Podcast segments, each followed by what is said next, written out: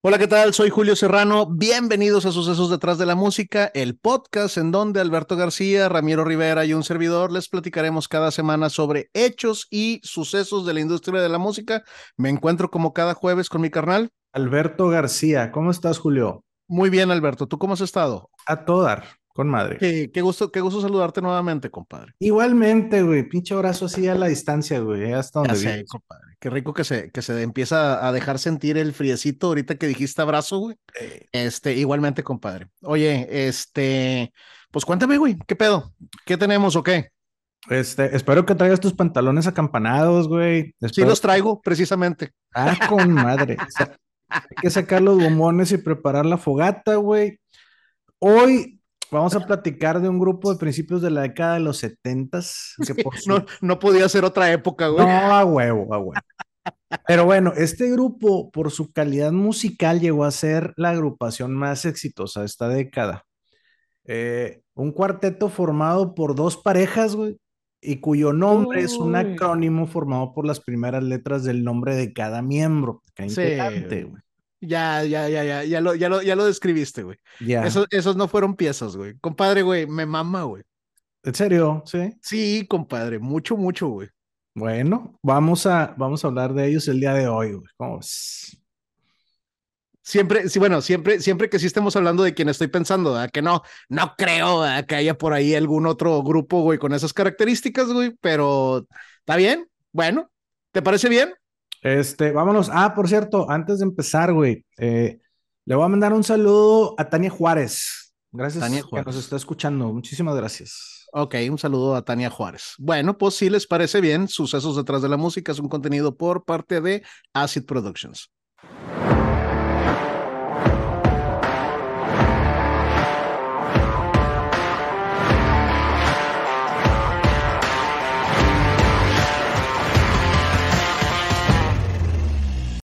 Esto es Sucesos detrás de la música. Soy Alberto García y junto con mi carnal Julio Serrano te damos nuevamente la bienvenida, como cada jueves, a este nuestro podcast favorito. ¿Verdad, Julio? Sucesos detrás a de la tu, a música. tu bellísimo programa, güey. a, a tu, a tu programa favorito. En Estocolmo, la capital de Suecia, se formó en 1972 un grupo que alcanzaría la fama internacional. Una banda que fue ganando popularidad con sus canciones pegadizas, letras simples y un sonido propio que utilizaba el ya conocido Wallow Sound del productor Phil Spector y que fue entrando dentro del gusto del público y que además es un contenido constante pues, en los playlists de la comunidad gay. El día de hoy te voy a platicar los sucesos detrás de la música de la banda con más ventas en los años 70, convirtiéndose en la primera banda Europop en conseguir el éxito fuera de Europa, pero aún así una de las bandas más subestimadas en la historia de la música. Hoy te voy a platicar de la historia de ABBA. Así es, güey. No le fallé, güey.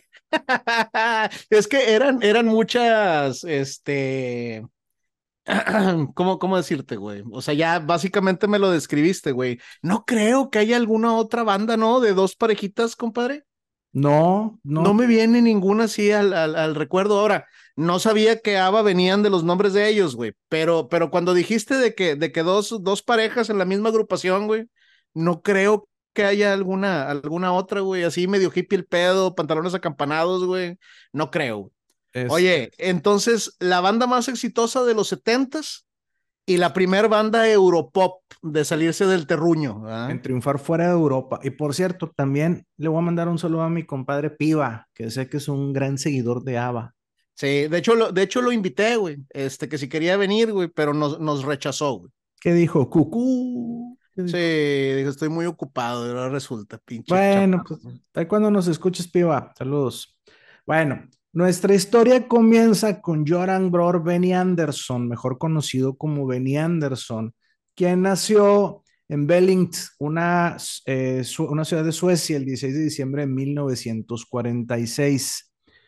Hijo de un ingeniero civil llamado Jasta Anderson y su madre Laila, además de una hermana menor nacida en 1948 de nombre Eva Liz Anderson.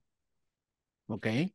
Benny aprendió de la música en su círculo familiar, aprendiendo a tocar el acordeón, al igual que su abuelo Efraín Anderson y su padre, que tocaba el saxofón. pero su gusto por la música lo llevó a ser influenciado por Phil Spector, Beach Boys, The Beatles y Elvis Presley. Oh, buenos gustos musicales de mi compadre, buenas influencias, güey. Sí. Benny comenzó a tocar el piano a los 10 años cuando le regalaron su propio piano, dejando la escuela a los 15 para dedicarse a la música, haciendo presentaciones en clubes juveniles donde conocería a su primera novia, Cristina Grambald, con quien tendría sus primeros dos hijos. Peter nació en 1963 y Elena en 1965. En 1964 se, se había unido a la banda Jelbalket Spilmandro, que en inglés sería algo así como The Electricity Board Folk Music Group, o como que la Junta de Electricidad, este grupo de música folclórica, ¿no? Algo así. El músico está, el, nombre está de la verga en cualquiera de los idiomas. Sí, sí, totalmente. Eh, pero bueno, haciendo referencia a algo, este, al constante uso de los instrumentos eléctricos en la música folk de los 60 en Suecia. Oye, güey, pero 10 años tocando el piano, güey, a la verga, güey. Y, y sí se oye muy de Europa, así de que, no, dejé de estudiar a los 15, güey, para dedicarme a la música, ¿verdad? Sí. Se me figuran de esos lugares donde puedes hacer ese tipo de oficios, güey, que en alguna parte latina no, no pudieras, güey. Sí, no, y aparte, tú, tú bien lo dijiste, la época, este, toda la época, el, el, el, primer mundo, sí, güey, sí, sí, toda, toda para que, para que venían bendito el primer mundo. Sí, güey. Entre los años de 1964 a 1969, Benny formó parte como tecladista de la banda de Hip Stars, que seguro no te dice mucho el nombre, pero debes saber que eran conocidos, güey, como los Beatles suecos. A la verga, ok. Los Beatles tuvieron a, digo, los, los suecos tuvieron a sus Beatles. Sí, güey. Y es importante saber que fue Benny quien empezaría a escribir su propia música, dándole a la banda éxitos como No Response, Sonny Girl, Wedding, Consolation, It's Nice to Be Back y She Will Love You. Ok, éxitos de la bandilla. Sin embargo, durante esa época en la que ben, a Benny le empezaba a ir bien, conoció en 1966 a John Ulvius, con quien empezó a escribir música en conjunto. Su primera eh, composición sería Isn't It Easy to Say, que sería grabada por The Hep Stars, la banda de Benny. Fue por esa época que Benny y Bjorn tuvieron una colaboración con el compositor Lasse Berghagen presentando la canción Ex Clown en la final del Festival de la Canción Melodian Festivalen en su versión sueca de Eurovisión, alcanzando la segunda posición en el certamen. Pero lo más importante es que durante ese evento conocerían a la vocalista Annie Friedlingstad, Frida para los compas, güey Ok. Por medio de la disquera. Y también conocerían a otra vocalista, Agneta Feldskuk. Ajá. ¿Y esta Frida también pintaba de la verga o nada más el este, nombre? No, nada más el nombre, afortunadamente, güey. No, no pintaba, güey. Sí, pero, sí tenía bigote. Ahí ya te diste cuenta, güey. Este, Benny, Jorn, Annie y Agneta, güey. Agneta, ahí está. Eh, el, el, el acrónimo. Exacto.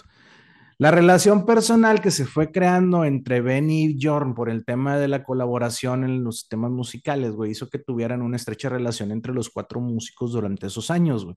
Hasta que llegaran los primeros dos hits para los compositores. El primero llamado eh, Lluvia Sextal, que grabaron con Brita Borg, y el segundo Spieleman, que fue grabado por The Hip Stars.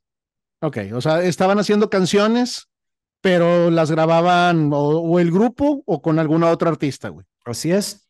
Así que los éxitos y la colaboración de las chicas en las grabaciones provocaron que estas pues les hicieran el ojito, güey, y los convencieran de seguir un modelo de grupo, dando vida a ABBA.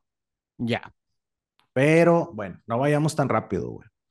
John Christian Ulvius, nacido en Gotemburgo, Suecia, el 25 de abril de 1945. Pero a los seis años, su familia se muda al suroeste de Suecia, a un lugar llamado Västervik, donde comienza a tocar guitarra y en poco tiempo se une a un grupo de música tradicional sueca. Tradicional sueca, güey. No, no, sé qué imaginarme, güey. No, no. Este, ya nada más me, los imagino zapateando con suecos, güey, ¿sabes? me los imaginé tocando así en una pinche plaza, güey, dentro de un kiosco, güey. no, no sé, güey. No sé qué imaginarme, güey, chile, güey. Algo así, güey. A los 17 años, Jorn llama a tres de sus mejores amigos, Johan Kalberg, Tony Roth y Hansi Schwartz, para formar una banda de jazz, comenzando a tocar juntos y ensayar en casa de Jorn. En uno de los ensayos, su madre los convence de que deberían entrar a un concurso de talentos que promocionaba una estación de radio local. Como la banda aún no tenía nombre, pues la madre de John tomó el nombre en inglés de su pueblo natal y los nombró The West Bay Singers. Ok. Pero después de la presentación, el productor Ben Berham se interesó en ellos, les pidió un demo, hizo un acuerdo y les cambió el nombre a The Jutani, a Jutanani Singers. Judanani. The Jutanani Singers, ajá. Ok. Y con esta banda, pues John tuvo la oportunidad de andar de gira por toda Suecia ganando seguidores de todas las edades. Al terminar la gira, el artista comenzó sus estudios en economía y leyes en la Universidad de Estocolmo, aunque los abandonó temporalmente por su deseo de continuar en el mundo de la música. Así que regresó a las giras, pues una gira que se prolongó por cuatro años, güey, imagínate. Ahora, verga, güey. Le estaba yendo bien, güey. Chido. Sí, sí, ahora sí convirtiendo a The Jutanani Singers en una banda de verdad exitosa. Un buen día en 1966, durante su gira, güey, la banda conoció a la banda de rock and roll de Hep Stars, que era una banda más popular que ellos, ¿cierto? Pues, digo, era la banda más popular del país. Y pues como ya habíamos dicho, eran conocidas como, como los Beatles de Suecia, ¿no? Me llama mucho la atención, güey. Me dan ganas de, de, escuchar algo, güey. Digo, evidentemente han de, han, de, han de, haber cantado en sueco, güey, me imagino, ¿verdad? Sí, sí. Bueno, eh, es que, bueno, es que también tenían ahí unas canciones en inglés, ya ves que te decía los títulos de algunas y... Y, estaban en inglés. sí, es mucho de, eso, güey, de, de, querer primero llegar a Reino Unido, güey, que era, que era así como que el mercado más importante para ellos y luego a Estados Unidos. Ahora, este, te había dicho, pues entre estos Beatles de Suecia, güey, se encontraba Benny Anderson, con quien no tardó mucho en fundar una amistad, ya te había dicho, no, basada en colaboraciones musicales. Pues, claro, se conocieron, cerraron, debiéramos hacer algo juntos, ¿cómo ves? Exacto. empezaron a hacer música, güey. Así es. En 1968, Jordan encendió el radio y escuchó una hermosa voz femenina. Había algo en aquella voz que hizo que Jordan saliera corriendo a la tienda de discos a comprar el álbum Yar, eh, Yarva Sakar, interpretado por Agneta Felskuk. Entonces, Jordan se enamoró de la voz de Agneta, güey, sin saber que ella era una de sus más grandes fans, güey. Mira, cabrón, o sea, al vato le gustó la voz y a esta morra le encantaba lo que hacía este güey. Así es. Mira, qué chido, güey. Entonces, en, en 1969 tuvo la oportunidad de conocerla en persona en Gotemburgo, donde interpretaron algunas canciones en un programa de televisión dedicado al compositor sueco Jules Sylvain. Comenzaron a salir y en un muy corto tiempo se comprometieron, yéndose a vivir juntos a un pequeño departamento en Kungsholmen, en Estocolmo. Ya, mamalón, güey. Compadre, güey, muero por conocer Suecia, güey. Oye, sí, yo, yo tengo una amiga, este, que vive, a ver, ¿cómo está el tiro? Ella se casó, se casó con un danés, pero viven en Suecia porque ella no puede entrar a Dinamarca, no sé qué pedo. Total, este, pero sí se fue hace ya como 10 años para allá, güey. Y este. No mames, es uno de esos lugares, güey, que, que, que, muero, güey, por conocer, güey. Estar bien verga, güey. Así es, si algún día nos escuchas, Oralia, saludos. Este, al tiempo, mientras la pareja hacía colaboraciones en la música, se casaron en una pequeña iglesia en Verun, al sur de Suecia, el 6 de junio de 1971, y tuvieron dos hijos, Linda y Christian, en quienes se inspirarían para escribir algunas canciones entre ellas la de Sleeping Through My Fingers. Sleeping Through My Fingers, ok. Bueno, Agnita Felskug nació en una familia de músicos y compuso sus primeras melodías a los cinco años, güey. A la verga. ¿Qué andabas haciendo todos los cinco años, güey? Compadre, tragando tacos de lodo, güey. Eh, eso te voy a decir, comiendo lodo. los mocos en público, güey. Sí. haciendo ridículos cada, cada, dos minutos, seguramente. sí, huevo. Bueno, ella, ella escribía melodías, güey comenzando su carrera artística a los 16, llegando a lo más alto de los chats suecos, güey, el Sven Stopper, eh, a los 17 años, precisamente con la canción Yo Vaso Chal, aquella melodía que enamoró a John con su voz y que se puede traducir en algo así como que estaba muy enamorada o estaba tan enamorada. Ya, 16 años, güey, en el, en el top de los charts. ¿Cómo se, cómo se, cómo se llama el, el chart, güey? Sven Stopper. Ver, ok. Sí. Es otro mundo. Sí. Como un par de datos curiosos, Agnita le tiene fobia a los periodistas, por eso casi nunca se le ve en público. Y además de los 17 discos grabados en su idioma nativo, tiene tres canciones cantadas en español. Ok, órale, güey. Mira. La última vez y ya nunca más a dueto con Tomás Ledín. Y yo no fui quien dijo adiós a dueto con Peter Cetira, güey. Mira, cabrón. Ok, qué chingón. O sea, Sí, pues de hecho, pues de hecho en la, en la banda hay un, hay un par de canciones que utilizan, este, no, inclusive creo que hay canciones en español, güey. hay un disco completo. Hay un disco completo en español, Sí, pero ok. ahorita te platico, güey. Agneta, o sea, para fines prácticos, esta ya, tenía, ya, ya era así como que tenía una carrera más grande, porque tenía cuatro álbumes y más de 15 sencillos en Suecia antes de pertenecer a ABBA. A la verga, ok. O sea, Sí, o sea, lo hubiera seguido por solista y no los hubiera extrañado. no, bueno, pero es que también, también ven, o sea, Benny con los nuevos o los Beatles suecos, este, vaya, o sea, si, si eran, si eran, si eran buenos músicos, ¿no? No, pues cómo no, cabrón. De ahorita de los tres que están platicando, los tres han tenido éxito, güey, en lo que estaban haciendo, güey. Sí, y por último, pero no menos importante, güey, Annie Fritz Sini Lingstad nació en Jorkasen, Noruega, el 15 de noviembre de 1945, a tan solo cinco meses de haber concluido la Segunda Guerra Mundial, y es mejor conocida por su público como Frida. Ok. Te preguntarás por qué menciono lo de los cinco meses de haber acabado la guerra. Bueno, es que Annie, o bueno, Frida, güey, es hija de una relación entre Sini Lingstad, una joven noruega, y Alfred Hasse, un sargento alemán que estaba casado cuando tuvo su amorío con la madre de Frida, Ah, la verga del, del, del ejército de la estrella. de los, de los invasores, sí, señor. Ahora, Sí, ok. Como un dato curioso, Frida y su madre creyeron que su padre había muerto cuando su barco se hundió de regreso a Alemania durante la guerra. Pero en 1977 una revista alemana descubrió que este no había muerto cuando publicaron su historia. Así que Benny Anderson, que en esos años era su prometido, pues organizó una relación en la que Frida pudo conocer a su papá. Ok, qué chingón, güey. Otro dato curioso, güey. En el 2002, Frida fue incluida en un informe por el periódico The Guardian como uno de los 12.000 niños llamados Tiskenbana, o sea, bastardos alemanes, que nacieron de relaciones entre soldados alemanes y mujeres nórdicas en busca del perfeccionamiento de la raza aria. Per- perdóname, ¿cuál, cuál fue, cuánto, cuántos eran? Fueron 12.000 niños. 12 mil niños. Sí. Digo, eh, bueno, ahorita te digo. Como otro dato curioso, estos niños y sus madres, Tiskenjurgen, o zorras de los alemanes, güey, fueron repudiados tras la derrota. Nombres a la verga. Sí. Fueron, fueron repudiados tras la derrota del Tercer Reich, sufriendo la humillación y en algunos casos, pues hasta la muerte. Mira, sí hubo ciertos programas para mejorar la, la raza, los, la, la raza aria, o sea, los alemanes sí andaban metidos en esos pedos, güey. Este, pero eso era, digo, pues entre alemanes, digamos, o sea, lo que ellos dirían alemanes puros, o sea, que- Ajá, ajá. que, que había mujeres, o sea, hombres y mujeres que, que los, que, que los, los guardaron en unas casas, güey, que estaban dedicadas a que se dedicaran a tener chamacos, güey, así. O sea, su chamba es hacer, hacer- mejorar la especie y tener hijos alemanes. Listo. O sea, agarraron gente alta, guapa, sin enfermedades, güey, y tú para mis hijos.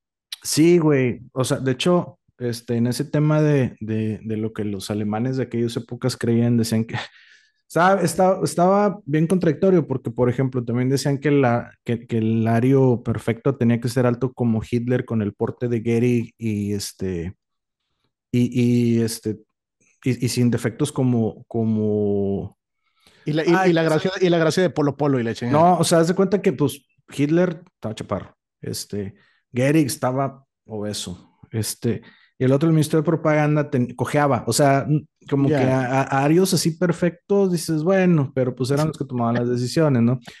En este caso en especial de Frida, yo lo que creo que pasó fue que tuvieron un amorío entre un cabrón que vino fuera y una local, güey. Este, como hubo muchos, porque hubo también colaboradores, eh, y, y no nada más ahí, sino en, en, pues en todos los, prácticamente todos los países ocupados. O sea, digo, y eso es muy natural relación, la relación, en las relaciones humanas, güey, entre que pues, oye, se vieron, se gustaron, este, Oye, güey, pero a estar bien ojete, güey, saber que tu papá sirvió al ejército de este cabrón, ¿no, güey? pues es que sirvió al ejército de su país.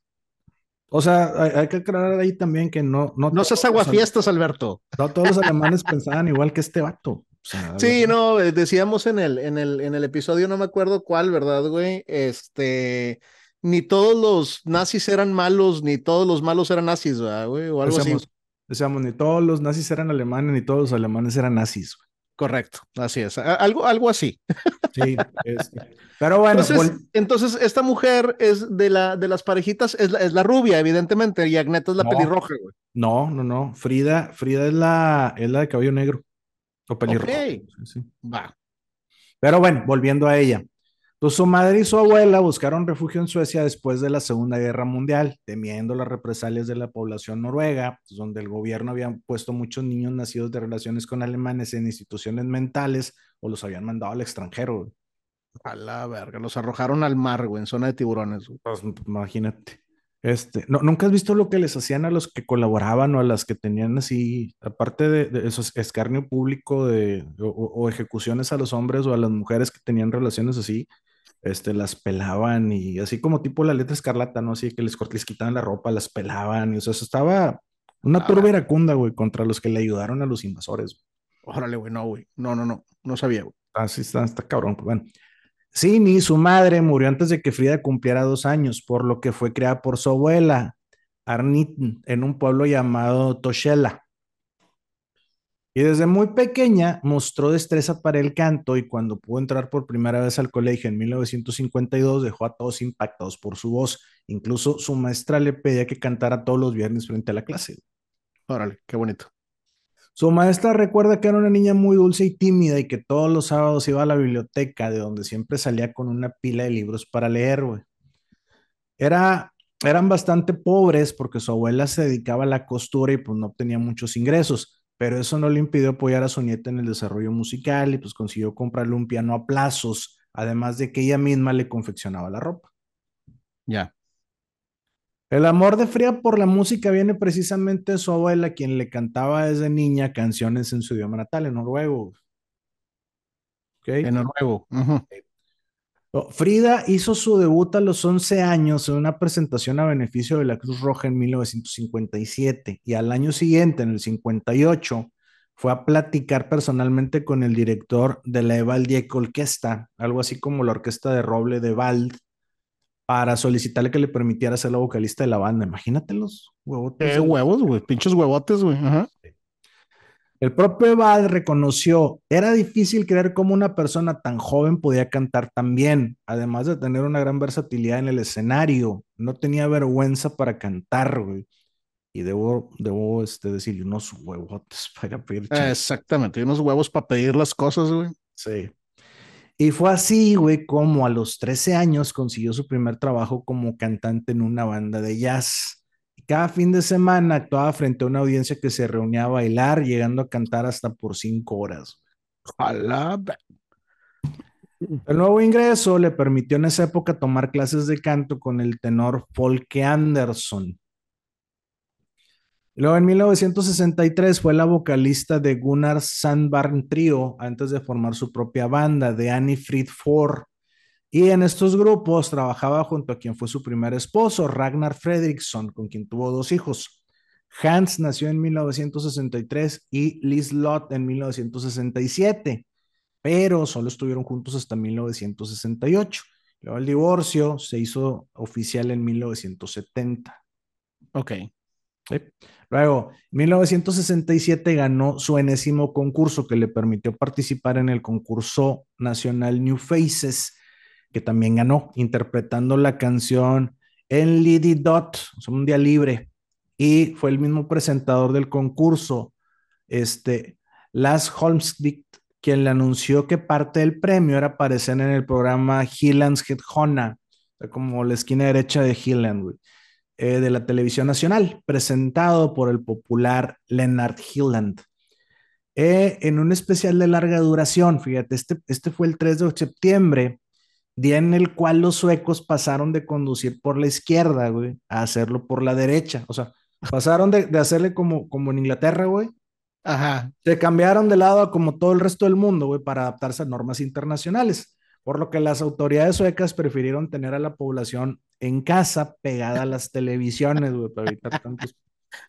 ya me imagino el pinche desmadre, güey. Sí, con el cambio de horario, güey. Sí, tuvo un, hubo todo un tema. Por ahí hay alguna foto, güey, donde, donde se ve así de que pinche desmadre, güey. Fue el día del cambio. Luego me la, me la pasas, güey, para subirlo al, al, al show notes. Sí, señor prácticamente toda Suecia, menos los pendejos que estaban atravesados ahí en la calle que te digo, este, observaron la presentación de Free en la televisión, causando una enorme sensación, pero más importante, pues llamando la atención de muchos productores y disqueras que de inmediato intentaron ponerse en contacto con ella. De hecho, en EMI, quienes habían organizado el concurso New Faces, se temió llegar a perderla, así que ni tardo ni perezosos viajaron a Estocolmo hasta su residencia en Eskilstuna con un contrato en mano. Jala, verga, güey. O sea, otra pinche chingonzota, güey. Los cuatro. Total, también cabrones, güey. ¿Eh? El productor de Emmy, Old Bergman, recuerda, nos gustó mucho. Pensamos que lo tenía todo para convertirse en alguien. Ya, sí. Su primera grabación con Emmy la realizó el 11 de septiembre, grabando en Lady Dot, convirtiéndolo en su primer sencillo. Los productores recuerdan que Fría lo realizó con sumo profesionalismo y seguridad, grabando las voces en una sola toma. Jala, verga, güey. Ok, güey. El 29 de enero de 1968 actuó en Estudio, 8, Estudio, 8 para la televisión nacional, donde conoció a su futura compañera de ABBA, Agneta Felskuk, e inició una gira, además de mudarse a Estocolmo para dedicarse a ser cantante tiempo completo. En 1969 participa en el Melodian Festival, que queda, desde donde quedan en cuarto lugar, y conoce a su futuro segundo esposo y compañero de ABBA, Benny Anderson. Benny le produjo su primer disco llamado Frida, que se estrenó en 1971. Este, este fue grabado por Emi, eh, y el disco recibió excelentes críticas por parte de la prensa especializada y por parte de la crítica especializada. Claro, güey. Continuó actuando en cabarets, haciendo giras y actuando en televisión, pero su nueva amistad con Benny, Jorn y Agnita culminaría en 1972 con la formación de ABBA. En este álbum, Frida obtiene su primer número uno, Min Stad, algo así como Mi propia ciudad. Y en esa canción, los coros son realizados por los cuatro futuros miembros de ABBA. Mira, güey, ok, o sea, era una de las canciones de su, de su álbum y ahí, y ahí venían los, los cuatro, güey. Sí, y digo, y hay otra, pero esa te la platico un poquito más adelante. The Hepstars y The Hootenanny Singer se desintegraron a finales de la década de los 60, lo que permitió que Benny y Björn trabajaran en su primer álbum en conjunto llamado Lika, que incluía algunas de las composiciones en las que ya habían trabajado y en que Frida y Agneta participaron con coros en algunos temas. Este es el momento justo en el que ambas chicas los convencen de empezar a trabajar como banda.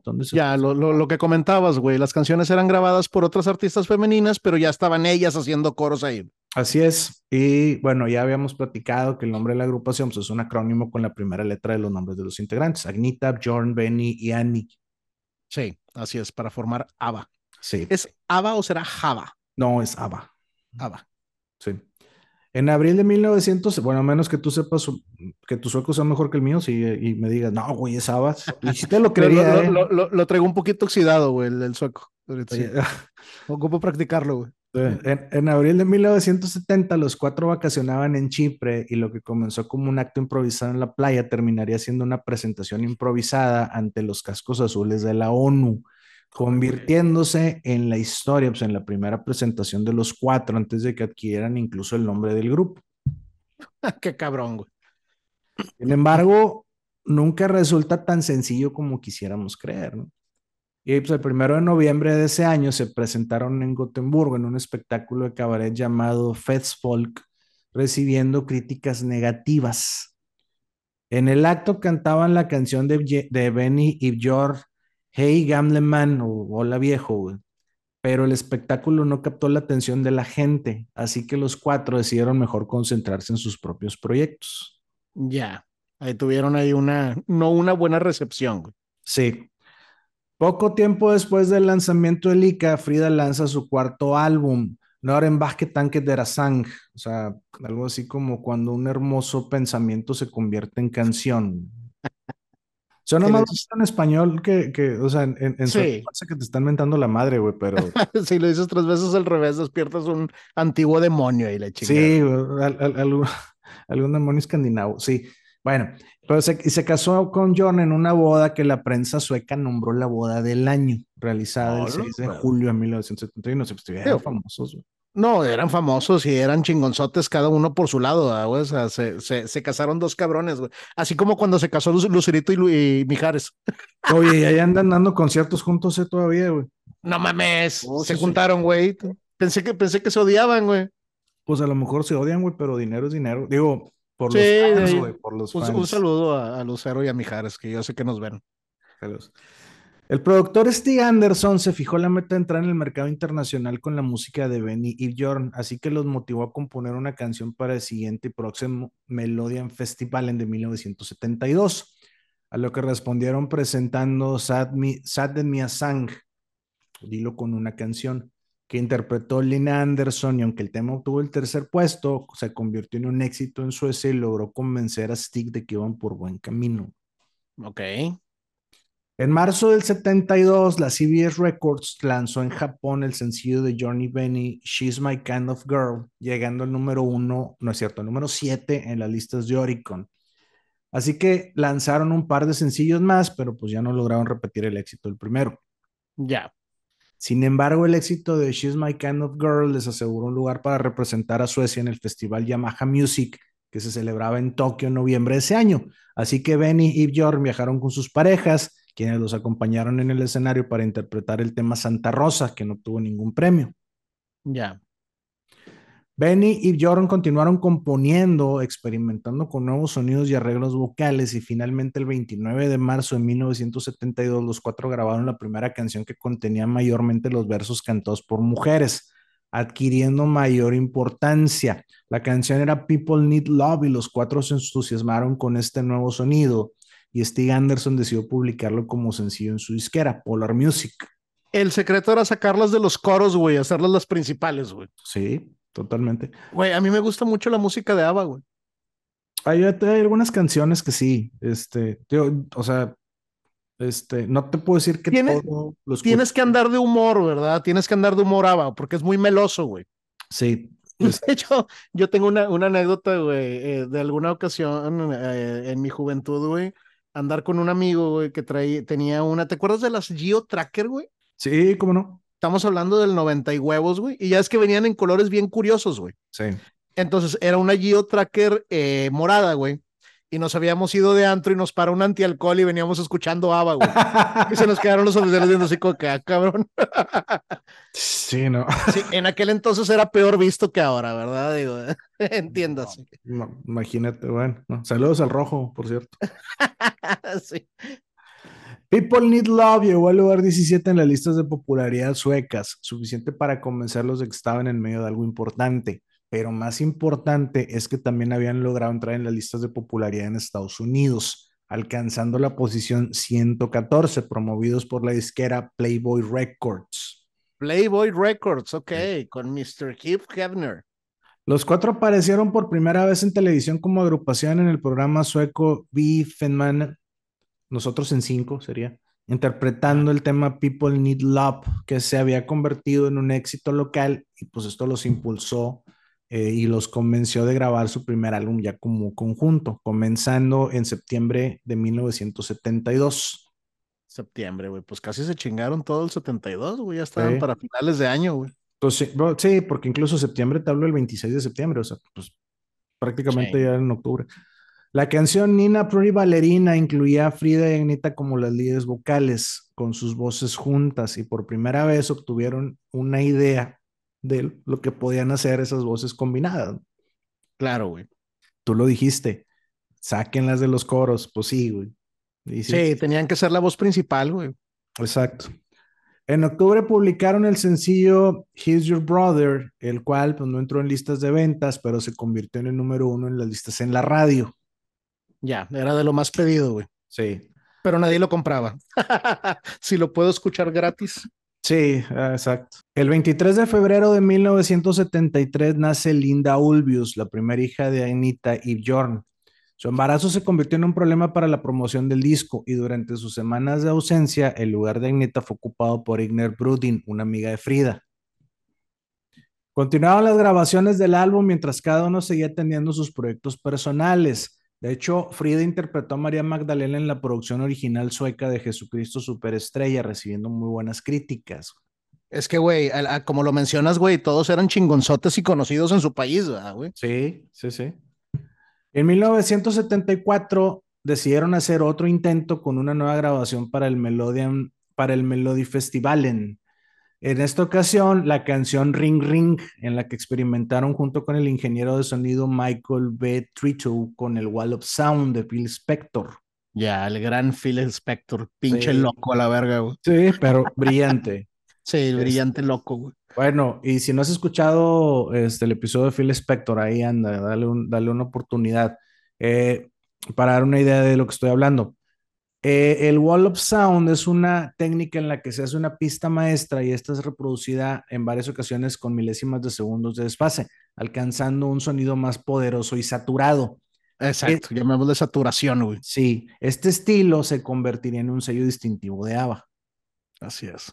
Sin embargo, la canción volvió a quedar en la tercera posición, lo que le robó la oportunidad de participar en el concurso internacional. Mm. Oh, oye, güey, este, nunca lograron llevarse ese pinche concurso, güey. No, güey. Pero bueno, eh, pero eso no los desalentó y presentaron su primer álbum titulado también Ring Ring, que contenía éxitos pasados como Love Isn't Easy, Another Town, Another Train y el sencillo Ring Ring. Este álbum obtuvo buena recepción en varios países en Europa sin embargo, Stig sabía que el verdadero éxito llegaría cuando obtuvieran su primer número uno en Reino Unido y en los Estados Unidos. Lograr salir primero del terruño, güey, al mercado importante que era Inglaterra, güey, y luego vámonos a Estados Unidos, güey. Es correcto.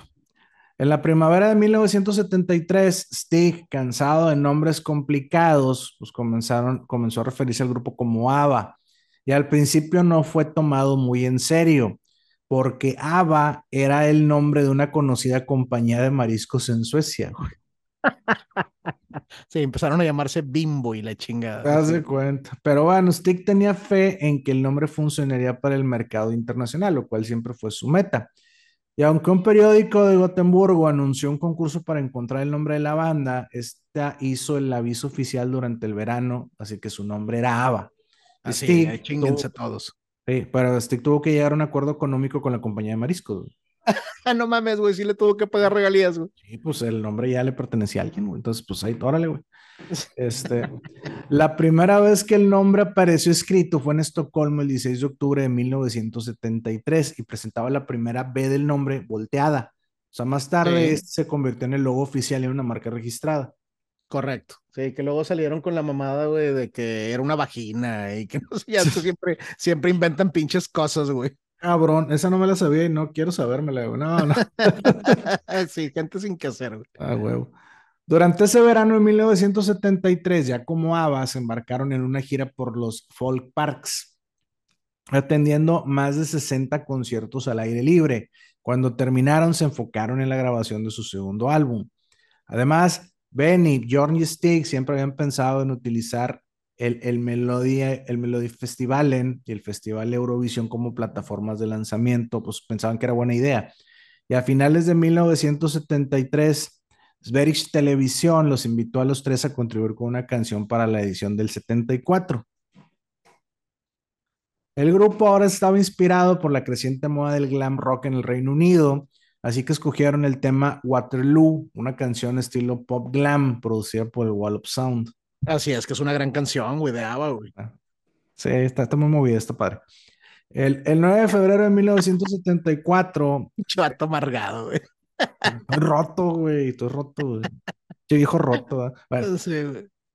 Este, Waterloo le dio a ABBA el primer triunfo en el Melody Festival en, en ese año. Ah, sí lo ganaron, güey teniendo 302 puntos de los jueces, y no nada más eso, güey, convirtiéndose en la puntuación más alta obtenida por un ganador del evento, güey. A la verga, güey. Digo, es un, es un concurso regional, güey, pero suena bastante importante, güey. Sí, no, y la verdad es que la canción sí está chida, güey, está bien pegada. Sí, güey, lo está con madre, güey. Ava, Ava tiene eso, güey, que es música. Pegadiza. La música está con madre, güey, pero es muy, es muy sencilla y muy pegadiza, güey. El tema ganador fue publicado como sencillo en inglés y en sueco, colocándose en los primeros lugares de las listas de popularidad suecas.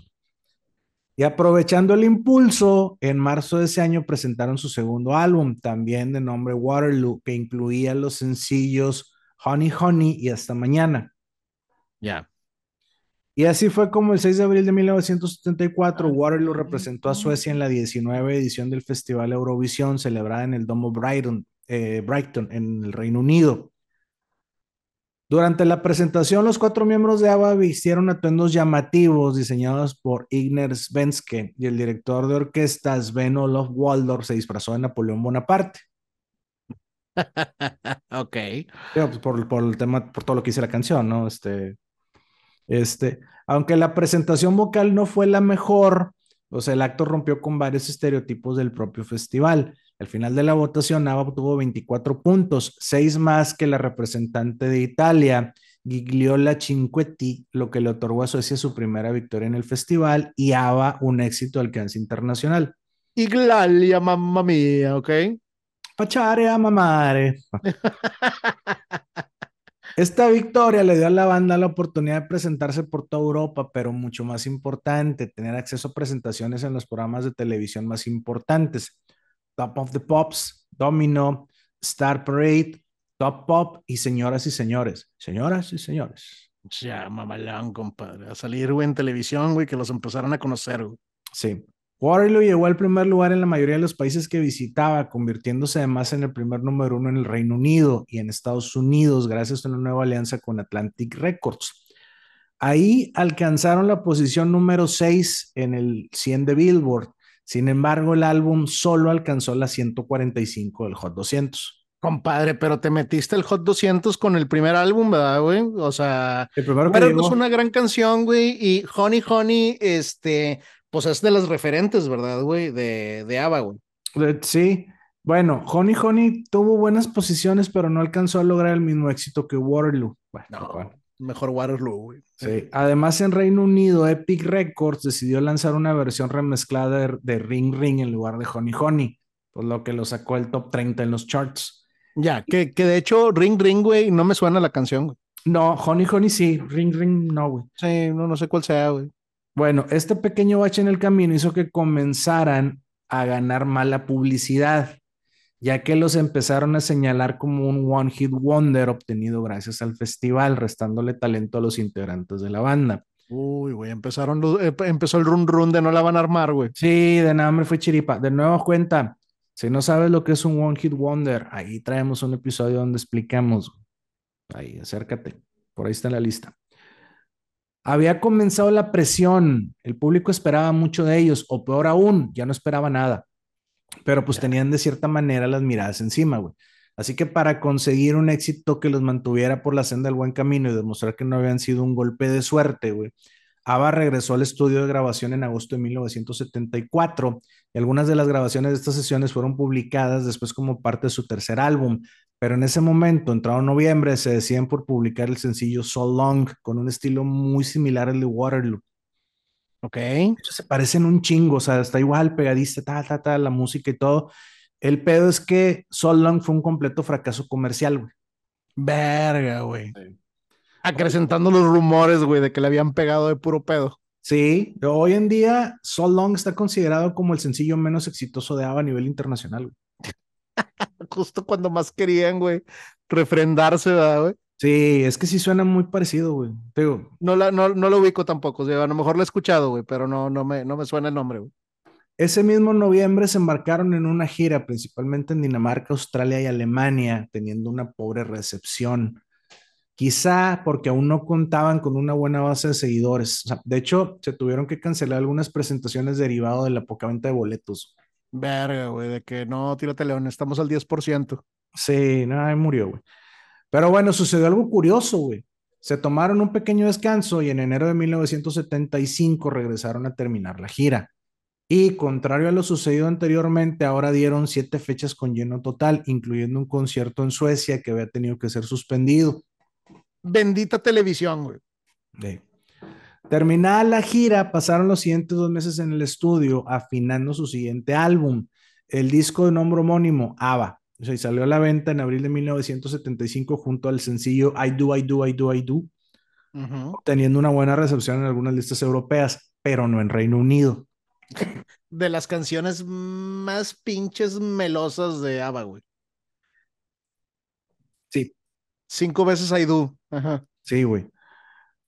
Aún así salieron de gira por Suecia recorriendo varios folk parks y obteniendo una gran recepción, atrayendo multitudes a los conciertos. ¿Te imaginas, güey? Todos, todos oliendo a no me he bañado, güey, pantalones acampados, sentados en círculo con sus guitarras, güey, y con enfrente de las fogatas, güey, quemando, carrutos al chamuco, sí. Sí, quemando carrutos, güey, sí, qué cosa tan horrible, güey.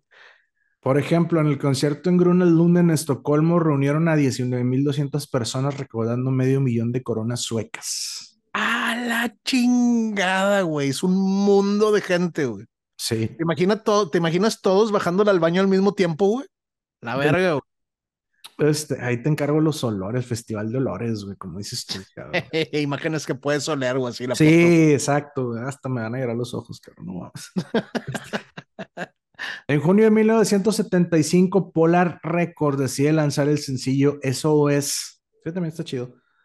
Regresándolos a la senda del éxito en Reino Unido, donde alcanzó la posición número 6 y en Estados Unidos alcanzó la posición número 10 del Billboard Hot 100, convirtiéndolo además en el primer número uno de ABBA en México. Mira, cabrón, ok.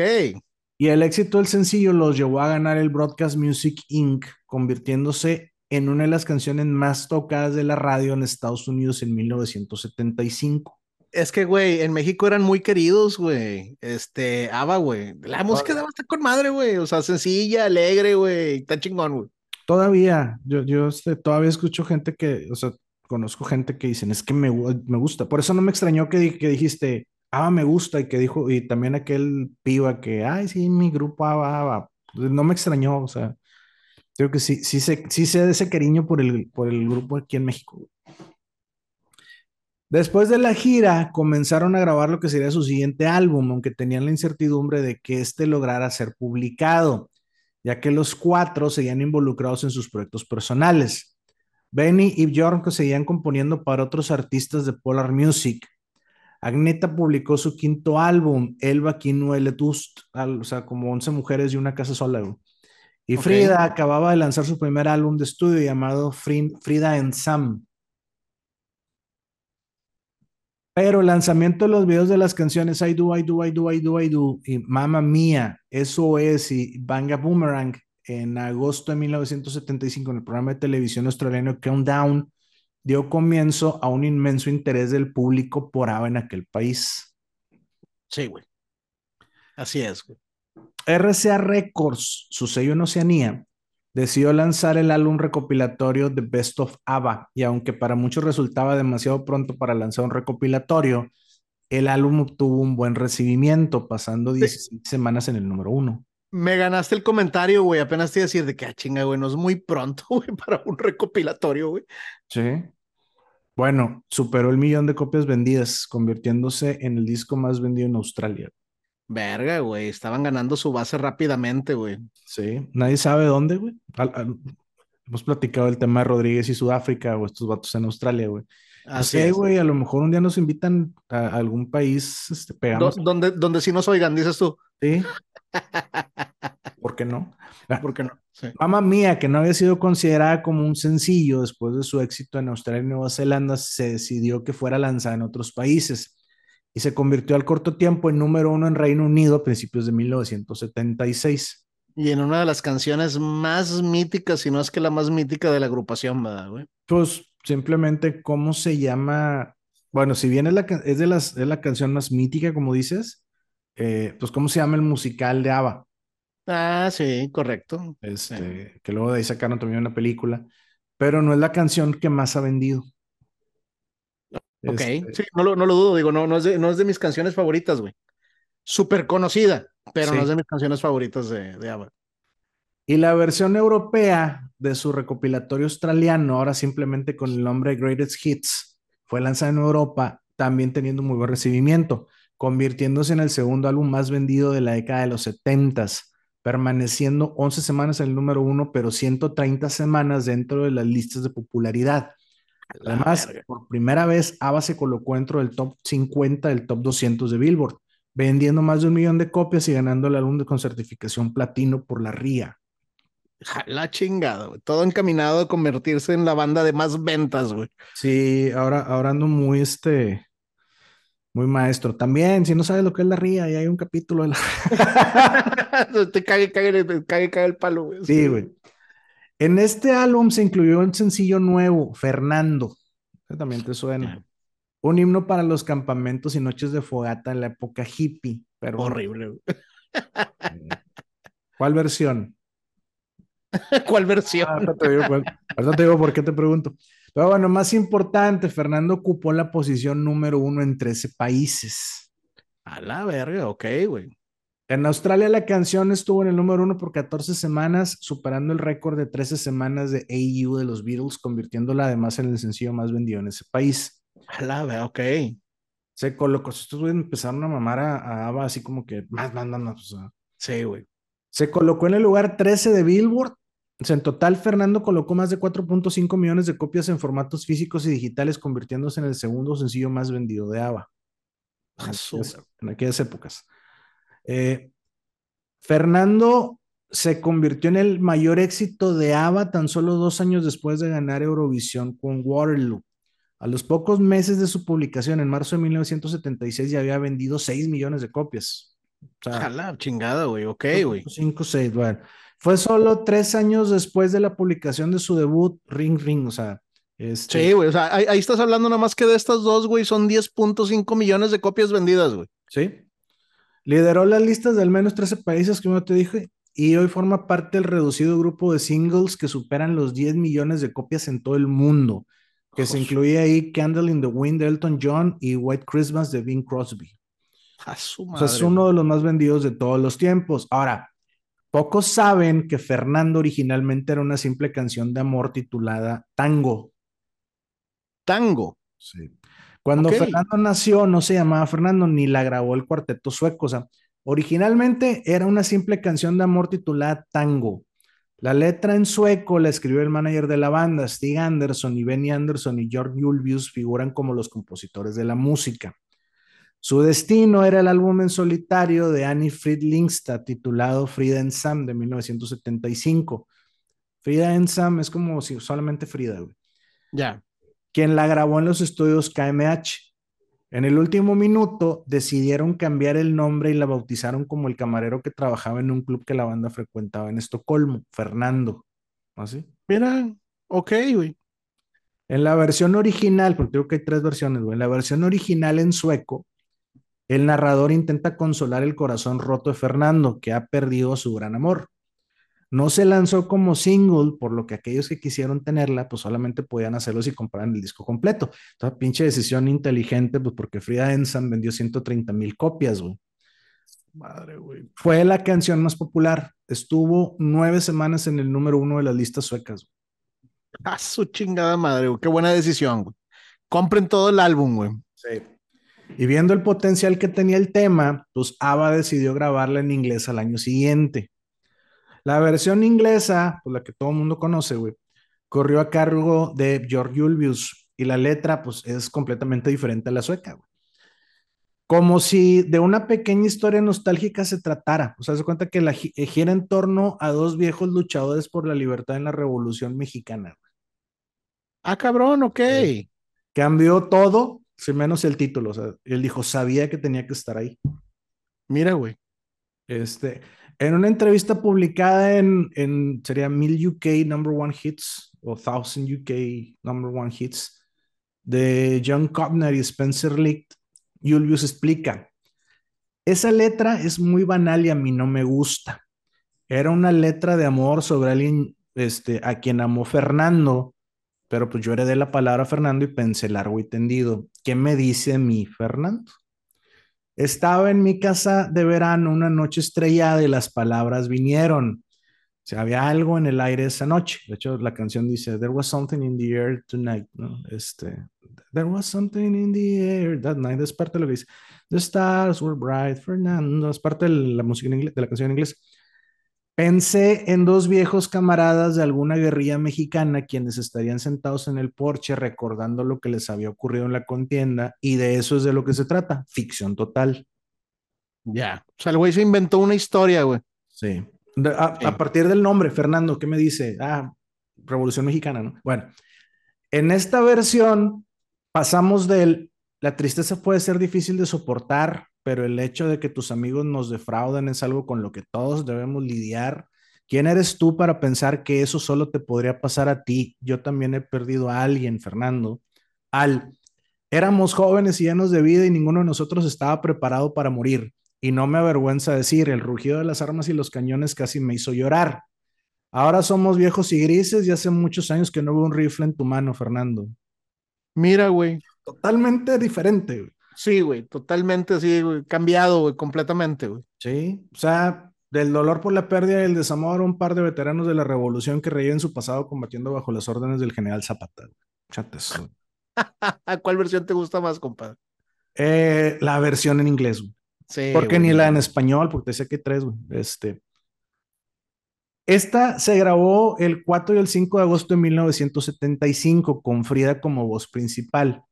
Curiosamente, no apareció en ningún álbum de estudio, solo en el recopilatorio Greatest Hits de marzo de 1976, como tema inédito, así como bonus. Sí, la, típica canción que pones ahí como gancho, güey. Sí.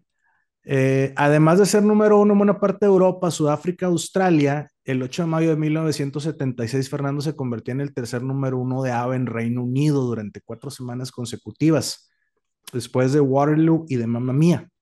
Así es, güey, rompiendo las barreras de tu terruñito, compadre. Vámonos de Suecia. Y existe una tercera versión de la canción, esta vez grabada en nuestra bella lengua de Cervantes, güey, el, el, hermoso español, güey. Eh, así es. La canción, adaptada por Body y Mary McCloskey, fue grabada por el grupo en Polar Music Studio el 3 de enero de 1980 y formó parte de su primer recopilatorio en español, Gracias por la música, con 10 versiones en castellano de sus hits, entre los que figuraban Chiquitita, Estoy soñando y Dame, dame, dame. Durante las sesiones de grabación, Agneta y Annie Fried recibieron la ayuda de la periodista Ana Martínez del Valle para mejorar su pronunciación. Y también los McCloskey se ayudaron en el estudio y les proporcionaron hojas con la fonética de las frases. Que digo, la letra de Fernando en español tiene el mismo significado que la versión en inglés, o sea, digamos, la versión revolucionaria. Ok, güey. Pero no, si le escuchas Digo, eh, no, o sea, no las culpo, ¿no? Está bien cabrón entender bien lo que están diciendo. Pues digo, no es su idioma, güey. O sea, ya hicieron un, hicieron el intento de, de, hacerlo y eh, se, agradece, pero no, digo, pues la, la, la, versión en inglés la escuchas y la entiendes mucho mejor.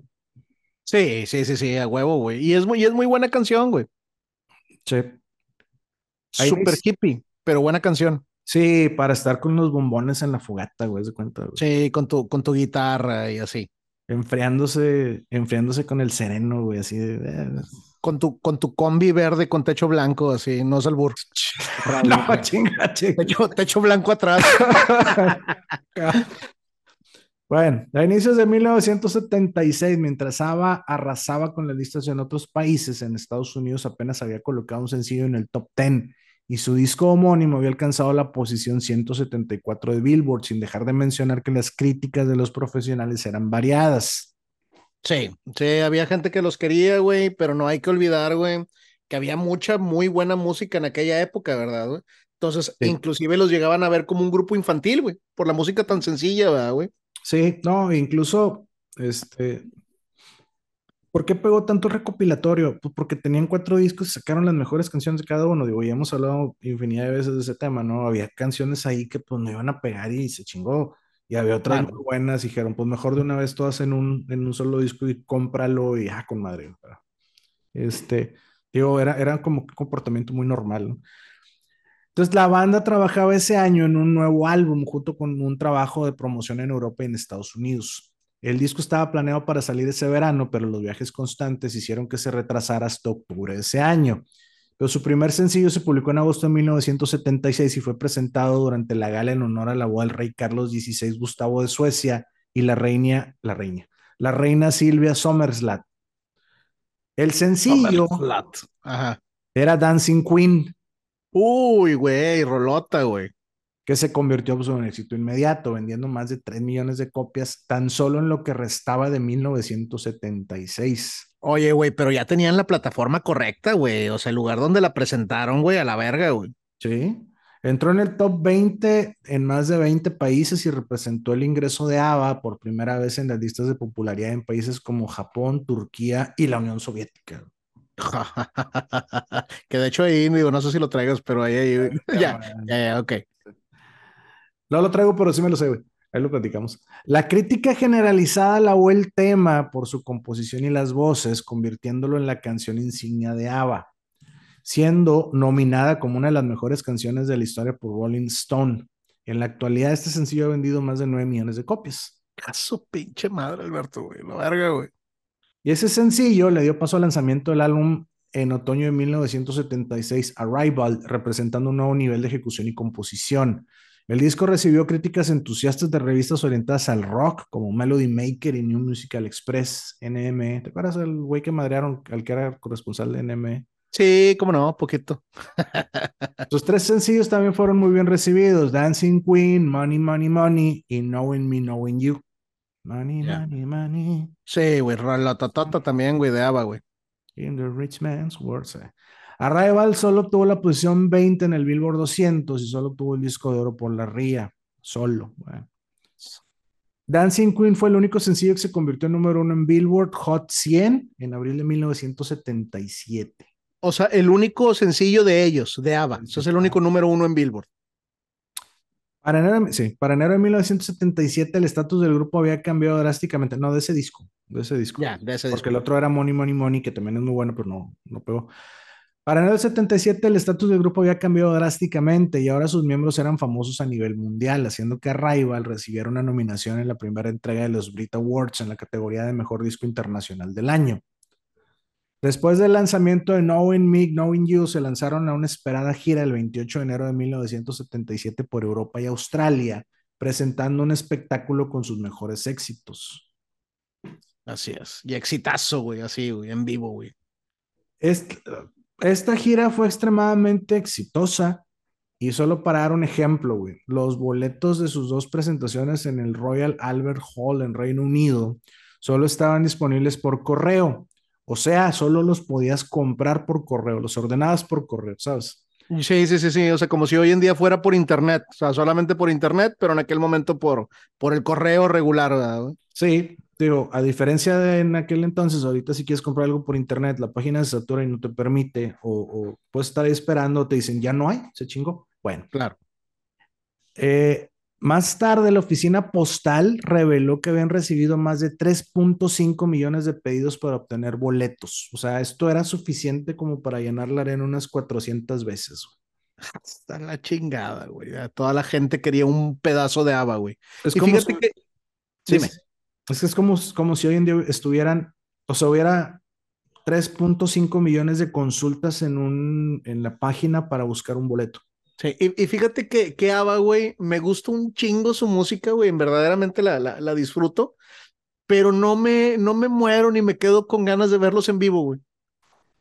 Sí, se me, se me hace que de haber sido como que aburrido, güey, no les veo así, pero, pero tocar un disco de Ava está chingón. Fíjate que era lo que decían en aquel entonces, que ABBA no era un grupo para, para disfrutarlo en vivo, era un grupo para, para escucharlo en tu casa, güey. Es que si nunca, ¿cómo decirte? A huevo has escuchado una canción de ABBA, a huevo, güey. Pero si no has visto algún video de ABBA, velos, güey, y no, así como que, pues no, ah, no, no me, no me da esa sensación, güey, de que, de que estuviera rico, ¿no? Verlos, verlos en vivo, güey. No, de que sea un conciertazo lleno de energía, lleno. No, pues no también es el tema de, o sea, música hipiosa, bueno, no sé, tranquilos, otro mood, güey, a lo que estamos. Sí, amor y paz, así, da, esa vibra, güey. Sí, churrumais con limoncito, sí, sí. O sea, no, no, no veo a Rita corriendo y brincando para que la carguen y le. no. este, ¿Cómo se llama? Nueva York aventándole un, una jarra de cerveza a los aficionados. Bueno, sí por su nombre vikingo, pero no como Ava, ¿verdad? Es correcto. en marzo de 1977 la banda se presentó 11 fechas en Australia ante más de 140 mil espectadores. Como anécdota, en el concierto de apertura en el Sydney Shows Ground, más de 20 mil personas esperaron durante horas bajo la lluvia para verlos actuar.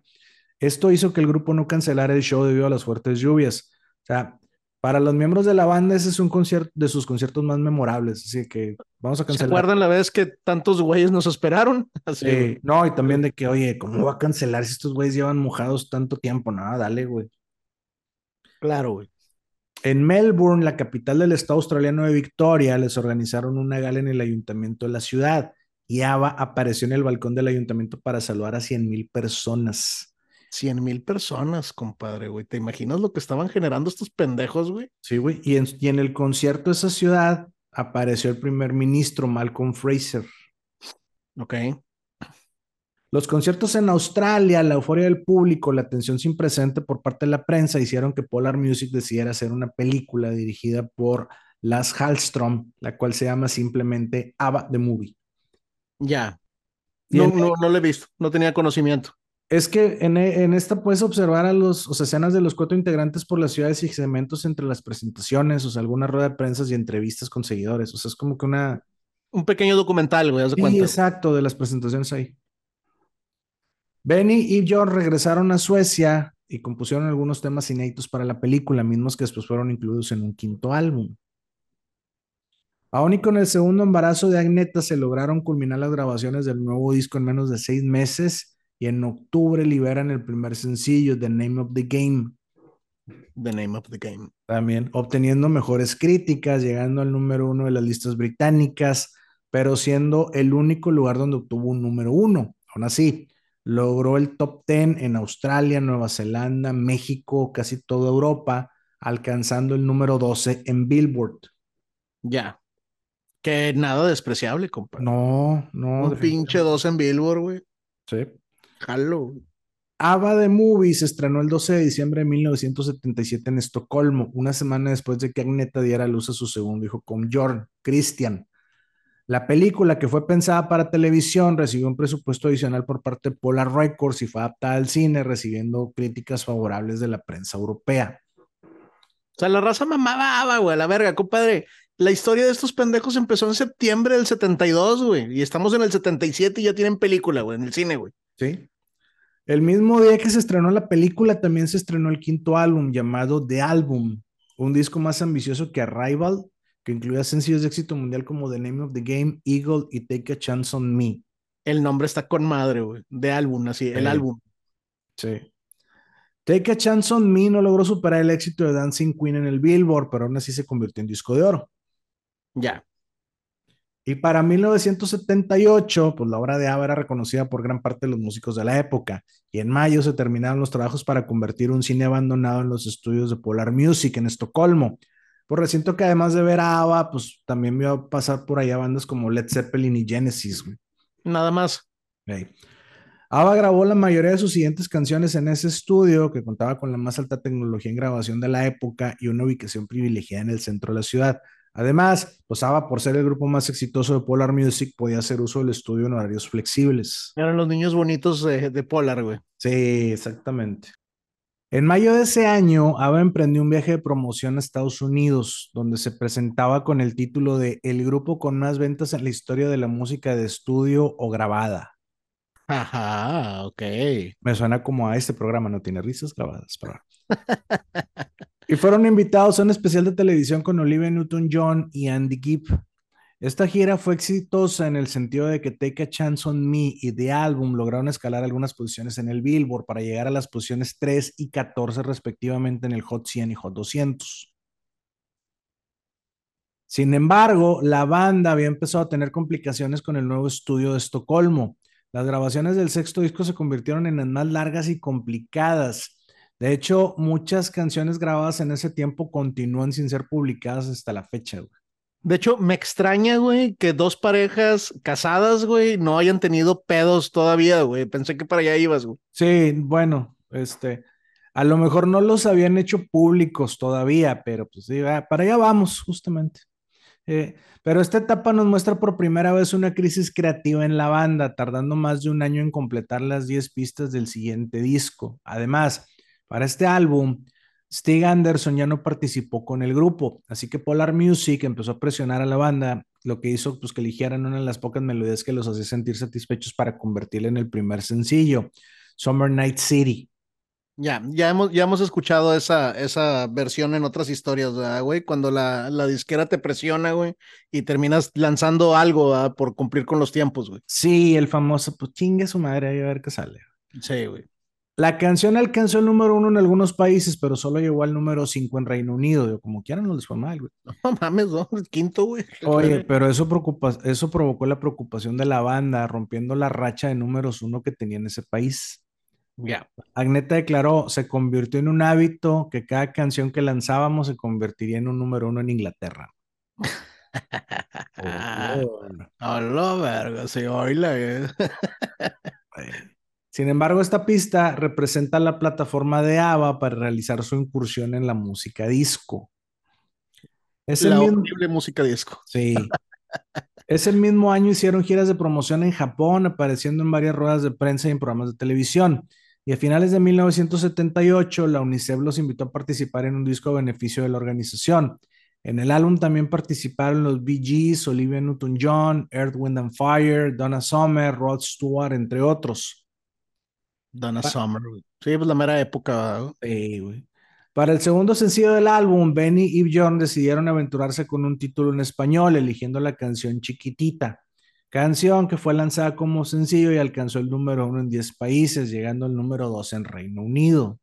Sí, también otra rolota de, de, o sea, rolota me refiero a que súper conocida, ¿verdad, güey?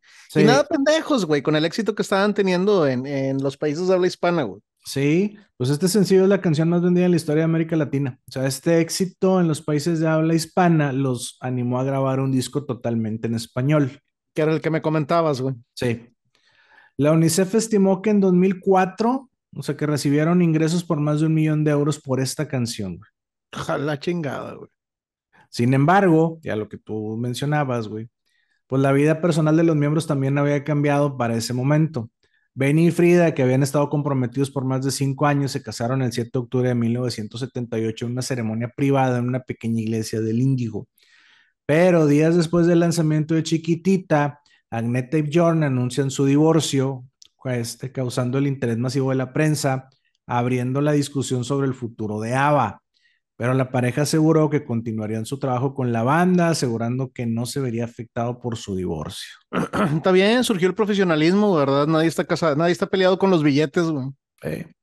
Pero la, sí, por la presión incesante de la prensa provocó que se acelerara el proceso del siguiente disco grabado, este, grabando cinco de los diez temas en solamente dos meses, produciendo dos de ellos en los estudios de Criterio en Miami para concluir con su nuevo y sexto álbum, Boulevou, llevándolos a la cima de las listas en Europa, Japón y México, y llegando al top 10 en Canadá y Australia y al top 20 en los Estados Unidos. También publicaron a la par del sencillo Does Your Mother Know y más adelante el sencillo doble Boulevard Angel Eyes, pero ninguno logró superar la posición 3 en Reino Unido. Ya, que iban de caída. Sí, uy, nada más llegaste al 3, ya se han acostumbrado. Sí, güey, yo creí que siempre iba a estar en el número 1, no sé qué pasó. Sí, sí. neta, güey. No sé por qué me los imagino como, la, como el, el, de, ay, no saqué si en limpio, no, no, pinche examen saqué 97, güey, no, ni todo el estudio, espérate, güey, pero bueno. Su gira del otoño de 1979 dio pie a que la banda lanzara su segundo álbum recopilatorio, Greatest Hits 2, que incluía el nuevo sencillo Gimme, Gimme, Gimme, A Man After Midnight, convirtiéndose en un éxito en Europa y Japón. Japón, güey. Tras el éxito en los países de habla hispana con la versión en inglés de Chiquitita, ABBA decide grabar una versión en español con las letras compuestas por Mary y Bobby McCloskey, ejecutivos de RCA Records en Argentina, los que te platicaba. Sí, güey. Y en España obtuvieron disco de oro por las ventas del sencillo. Esta versión vendió más de dos millones de copias. Su pinche madre, güey. Compadre, hablando de las copias que han vendido, bueno, me imagino que traerás algún dato al final, güey, pero ahorita qué llevarán, güey como unas 25, 26 millones, nada más de lo que has comentado, güey. Sí, fácil, güey. Entre, entre diferentes álbumes, ¿verdad, güey? O, entre diferentes canciones, güey. Entre el álbum, el single, el greatest hits, ¿sí? Sí, pinche madre, güey. El 13 de septiembre, ABBA inicia su primera y única gira por Norteamérica en un total de 18 conciertos con sold out. Aunque se vieron en la necesidad de cancelar algunas fechas debido a una crisis nerviosa de Agneta que sucedió durante un vuelo entre Nueva York y Boston, Cuando el avión privado en el que viajaban se vio expuesto a condiciones extremas por culpa de la presencia de un tornado. y ella gritó, todos vamos a morir. Sí. sí, la verga. Ah, sí, haciendo que no pudiera aterrizar por un largo periodo de tiempo. La gira, imagínate, ah, pues, Oye, hay Ah, una, Es una famosa, güey, no le digas nada, güey. oye, güey, ¿nunca has visto una película que se llama este, Casi Famosos o Almost Famous, güey? No. Es un, es un reportero, un chavito, que lo mandan a cubrir a una banda en, una- en la gira que traía, güey. Entonces se cuenta que la película pues, narra todo ese pedo. Y la, la escena final, casi donde la banda se, se disuelve, es cuando en un avión es la misma mamada, güey. Se iba a caer y todo el mundo empieza a hacerse confesiones pensando que se van a morir, güey. y Nada, de repente, como el avión, el avión, este, otra vez así, este, se va, se va todo lo malo así del de afuera, güey, y el avión otra vez anda volando nivelado y el piloto les dice, no, nos salvamos, con madre. Pero pues ya cuando se habían todos dicho Con- compensado. Sí, Se han güey. compensado todas las pendejadas, güey. Sí, güey. La gira terminó en Toronto ante una multitud de 18 mil personas. Sin embargo, la verdad es que ABBA, pues como decíamos hace rato, güey, nunca fue una gran banda en vivo. La gente siempre comentó que pues eran más una banda de estudio. Sí. No lo dudo, güey. O digo, o sea, no lo sabía, pero no lo dudo, güey. Este, sí, en los, en los- ves, ves los videos, güey, como que no, no se me antoja verlos así en, en- en No, vivo, güey. no, no, no. Y de ahí se fueron a terminar su gira internacional a Europa Occidental, con 22 fechas también llenos totales, incluyendo las seis noches en el Wembley Arena en Londres, cerrando con un gran concierto en Dublín. De esta gira resulta el documental ABBA in Concert, con imágenes de los conciertos. Y como cierre de la gira, Polar Music publicó a la par I Have a Dream, consiguiendo el número uno en muchos países y número dos en Reino Unido. rolota, güey. Sí.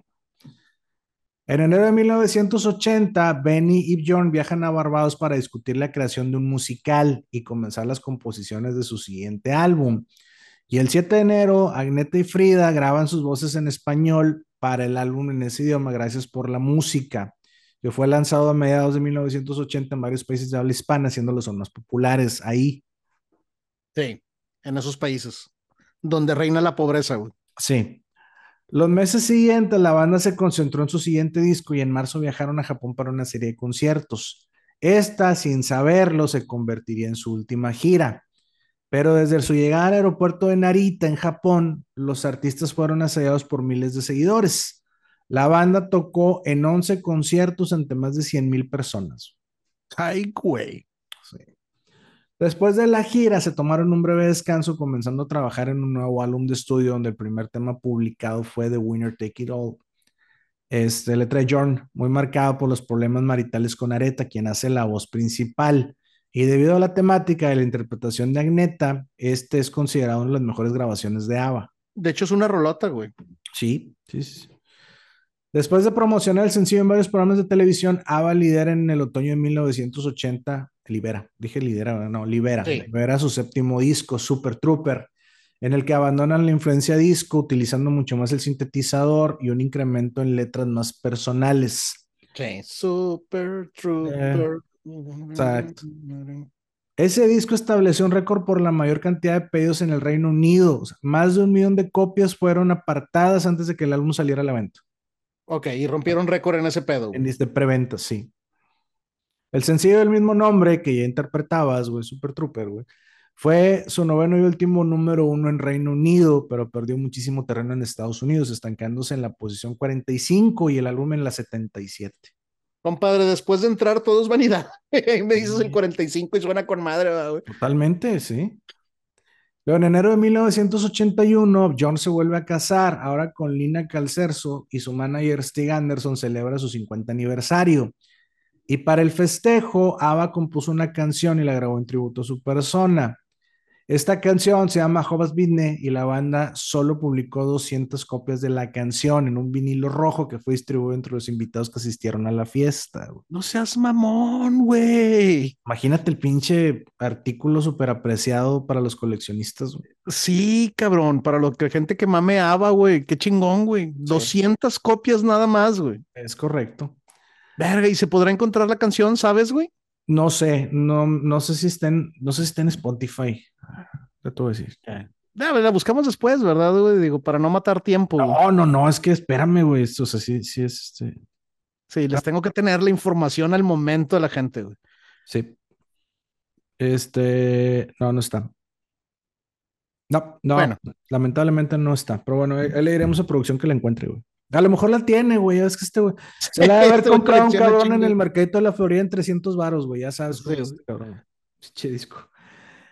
Desafortunadamente, las diferencias entre los cuatro también provocaron la separación y ruptura de Benny y Frida, quienes anunciaron su divorcio. Benny inició una relación con otra mujer, Mona Norclit, con quien se casó en noviembre de ese año. Entonces ahora, pues, como que la imagen de así que tenía, güey, de dos parejas felices, güey, pues había llegado a su fin. Ya. Pero al igual que con la separación de Agnete y Jorn, la pareja aseguró que esto no afectaría a la banda. Así Pero que en esta ocasión fue puro pedo.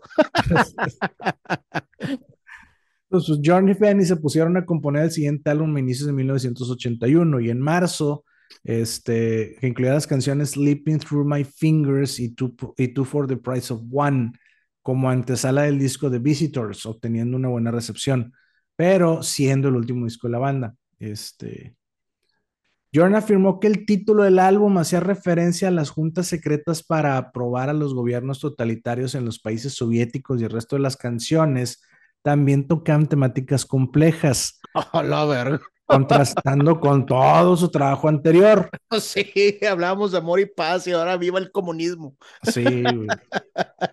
Y pues esto obviamente trajo como consecuencia pues un relativo declive comercial. ¿no? Sí, de hecho, de, de lo que te iba a comentar, güey, es eh, que me decías que ya conocías la historia, güey. Tienen que saber que se les acusó de espionaje, güey. Se decía que estos güeyes eran, eran espías, güey, por parte de los gobiernos soviéticos, güey. Sí, este, al- algún amigo conspiranoide me la platicó, güey. Este, yo ahorita más adelante, ah, sí, te, te digo que debido a, esta- a la temática de este disco, pues la banda empezó a sufrir censura en algunos programas y que toda la obra de ABBA fue censurada por el gobierno de la Unión Soviética. Pero así de Así que es. confiscando los discos en las tiendas y retirando la película de la sala de cine, ¿no? O sea, que si fueran, aquí hay de dos, yo lo veo así. Digo, puede ser que, que, que sea puro pedo eso de que anduvieran trabajando con ellos y pruebas están que les están quitando discos y todo el pedo, les están pegando comercialmente, güey. O puede ser que, oye, güey, pues para, para taparle el ojo al macho, güey, me voy a cagar contigo, güey, voy a hacer todo este pedo para que me sigas ayudando y pues yo te pago acá por. Exactamente. Qué mejor manera de decir que es puro pedo que sacándote del mercado, ¿verdad? Sí, exacto. Luego del lanzamiento del álbum y sus sencillos, los miembros de la banda comenzaron a ocuparse en sus trabajos personales, güey. Benny tuvo su primer hijo con Mona, mientras que George también se convirtió en padre por tercera ocasión con su actual pareja, güey. Frida comenzó la grabación y promoción de su disco Something's Going On, convirtiendo su primer sencillo I Know There's Something Going On en un éxito mundial, dando inicio a los rumores bien fundamentados de la separación de la banda. Los cuatro no volvieron a reunirse hasta mayo de 1982. Ya. Esta reunión de que pues, para un supuesto nuevo álbum, pero la verdad es que los intentos fueron superficiales, o sea, de la reunión solo surgieron tres canciones y los compositores no están satisfechos. Así que guardaron las cintas y tomaron un descanso durante el verano y cuando regresaron al estudio cambiaron los planes y realizaron un recopilatorio para hacer la entrega navideña de un disco doble con solo un par de canciones nuevas. El disco se llamó The Singles, The First Ten Years y se convirtió en álbum número uno en Reino Unido y Bélgica. Sí, güey, pegándole una vez más a la nostalgia de lo que había sido ABBA en los setentas. Sí, pero imagínate el güey que tiene Greatest Hits, Greatest Hit 2, eh, The First Ten Years, o sea, como que las mismas rolas repetidas en tres discos. Güey. Sí, güey. Sí, pues sí. Digo, aparte no, no fueron tantos, güey. Son siete discos en total, güey. Sí, Este era el octavo, ¿verdad? El recopilatorio, güey. sí. Bueno, y esa pinche rola en el, en el disco en, en presentación roja que dijiste, güey, Sí, que la- solamente existen 200 copias, güey. Sí, que esa, que esa de valer una fortuna, pero pues sí, o sea, ya no salió ahí tampoco, ¿no? Para el 11 de diciembre de 1982, el grupo apareció por última vez como ABBA en el programa Late, Late Breakfast Show, transmitido en el Reino Unido vía satélite desde un estudio en Estocolmo, güey. Después de esto, en entrevistas, los miembros aseguraban que continuarían como un cuarteto, que no se separarían. Hablaban de hacer giras en momentos importantes, en monumentos importantes como pirámides o en varias partes del mundo, así, o sea, lo que luego hizo Yanni, güey, de que La Eva de Acrópolis, este, en, en, Chichen Itza, y así, o sea, como que en el Taj Mahal, en la, en la muralla. Este, pero dijeron, pero no vamos a tomar un descanso, ¿no? Y pues. el descanso de 37 años. Exacto, o sea, pinche receso permanente y ya nunca se volvieron a reunir. Benny y Bjorn comenzaron a trabajar en su nuevo proyecto de nombre Chess y Frida y Agneta se enfocaron en sus carreras como solistas. Sin embargo, sí hicieron algunas apariciones públicas más como amigos que como ABBA. Y en los años han seguido manteniéndose vigentes gracias a que su música ha formado parte de películas y documentales. Pues inclusive las películas Las aventuras de Priscila, Reina del Desierto y eh, Muriel's Wedding hablan de la admiración de los personajes principales por la música de ABBA. Así es que no hay que olvidar que en esa película de Priscila, güey, eh, habla mucho del transgénero y ese tipo de cosas, güey. Sí. Sí, bien, bien decías, güey, es de la música, sí, del, del LGBT y la chingada, güey. Sí, güey. Ese resurgimiento hizo que se lanzara otro recopilatorio, ABBA Gold. de nuevo las mismas canciones. Sí, exacto, pero ahora con otro, otro empaque, güey. Después de la muerte de Stig Anderson a finales de la década de los noventas, Journey y Benny comenzaron a escribir el musical Mamma Mía y su popularidad también significó un importante resurgimiento de la banda en el gusto de la gente. A mí no me gusta el musical, güey. Fíjate que yo conocí la música de ABBA porque vi el, vi el musical. O sea, yo cuando, cuando lo vi nunca había escuchado de ABBA. Y dije, oye, están chidas las rolas.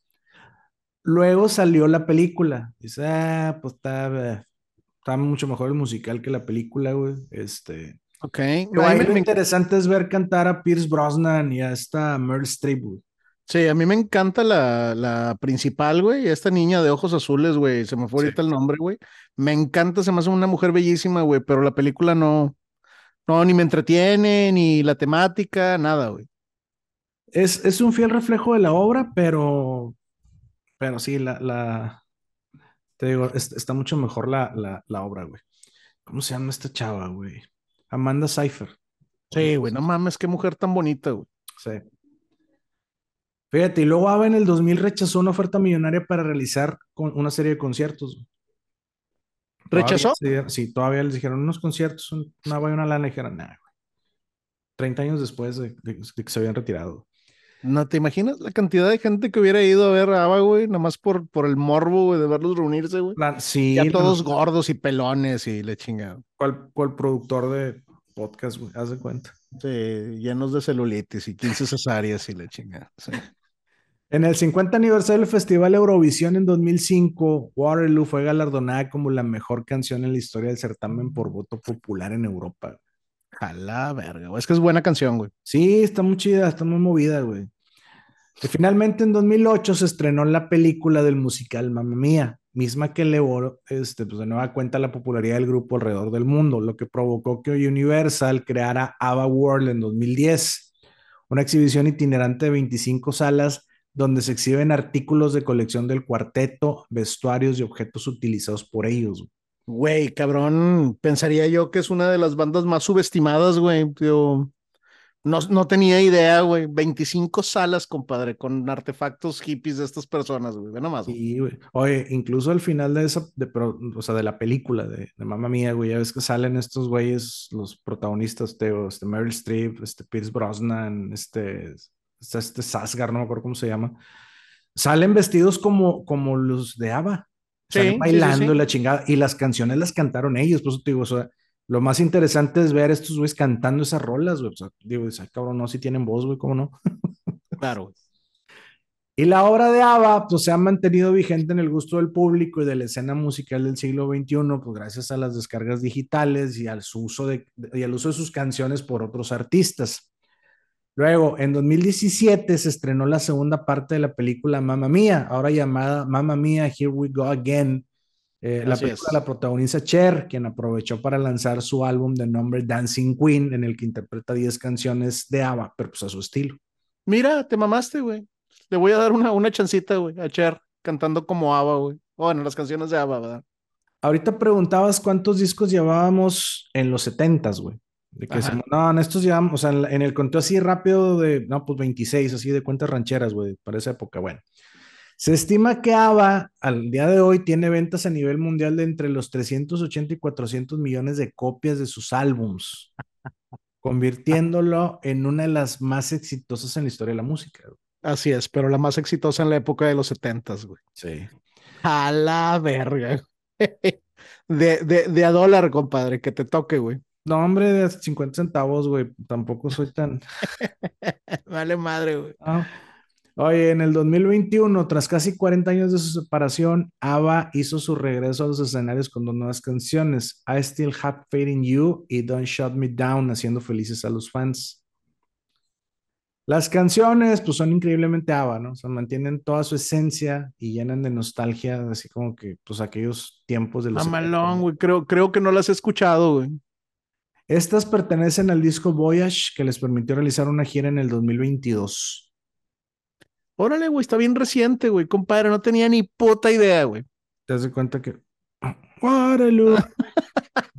Con andador, con bastón y en silla de ruedas. Van a decir, ya quisieras, cabrón, llegar a esa edad bailando así como es que estoy de acuerdo. ¿no? La mitad de las canciones las tosen.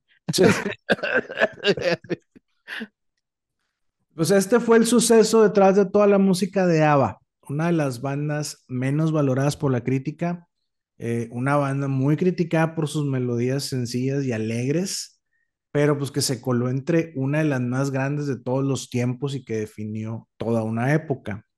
Así que, pues este fue, y debo decir, pues hasta el momento, porque quién sabe. Quién sabe. La historia de ABBA, la banda con más ventas en la década de los 70. Compadre, güey, a la verga, güey, está increíble el suceso de ABBA, güey. Güey, y carrera fugaz, güey. Fugaz, güey. Fueron, ¿qué, güey? ¿Diez años, güey? ¿Sí? Diez años porque empezaron en el 7-2. Sí, hasta como el 8. sí, yo, yo, contaba 13, pues dije todos los 70. No, empezaron 7-2, como 7-2, 8 Sí, güey. 7-2 y, y, finalitos, ¿eh? acabandito. Oye, güey, este, y realmente todo el cagadero lo hicieron en 7, güey. Sí. Sí, ya los otros, digamos que aprovecharon el, el impulso de su gran de su gran carrera, güey, de su gran obra, güey.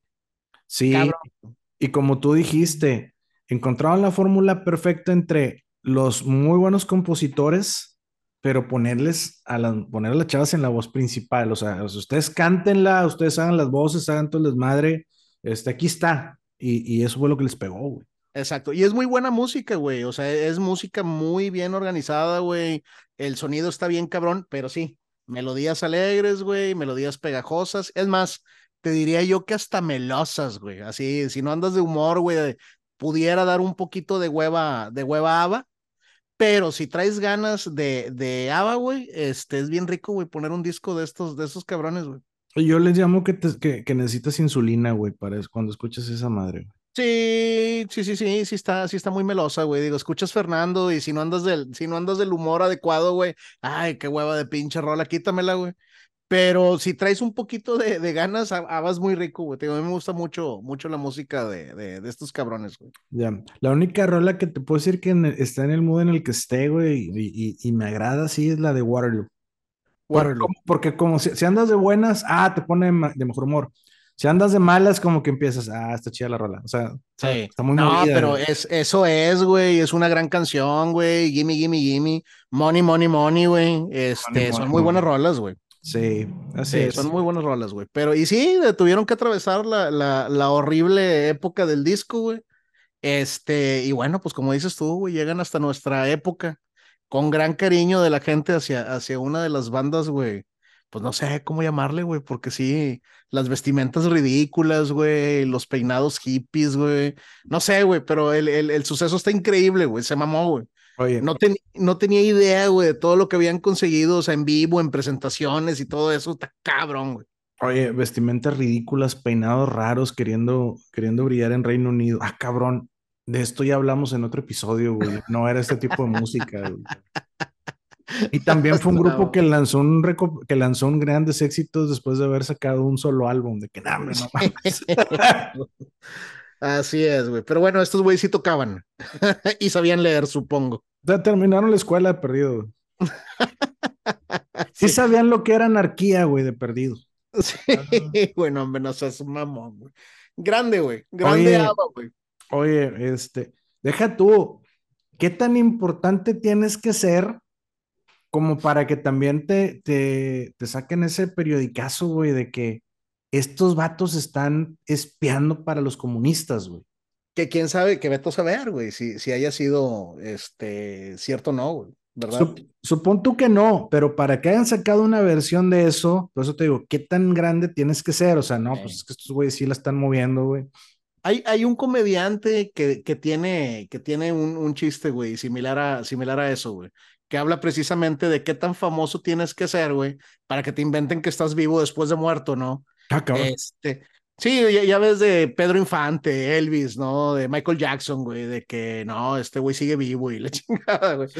Este, a, así, me, así me sonó, ¿no? O sea, qué tan famoso tienes que ser para que te inventen, güey, que estás en ese pedo. Ahora, era la mera época de la Guerra Fría, ¿verdad, güey? Sí, totalmente. Uh -huh. y, y, todo, todo, todo, todo, todo apestaba a espionaje, según los, según los gobiernos, güey.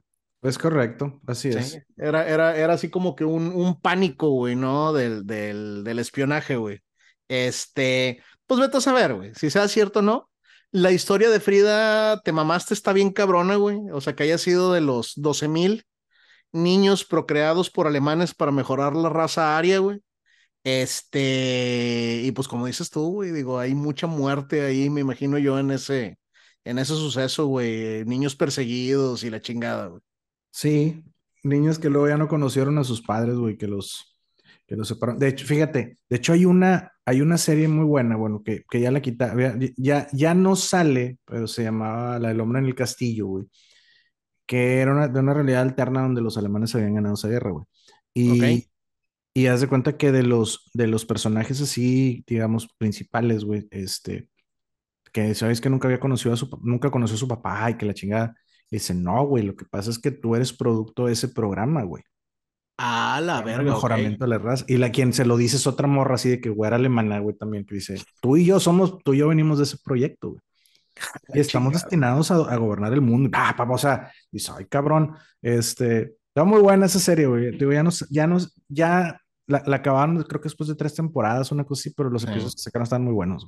Pero, ¿cómo se llama? Digo, como quiera estar bien cabrón. Yo me acuerdo sí. que mi, mi mujer me, me, platicaba la anécdota.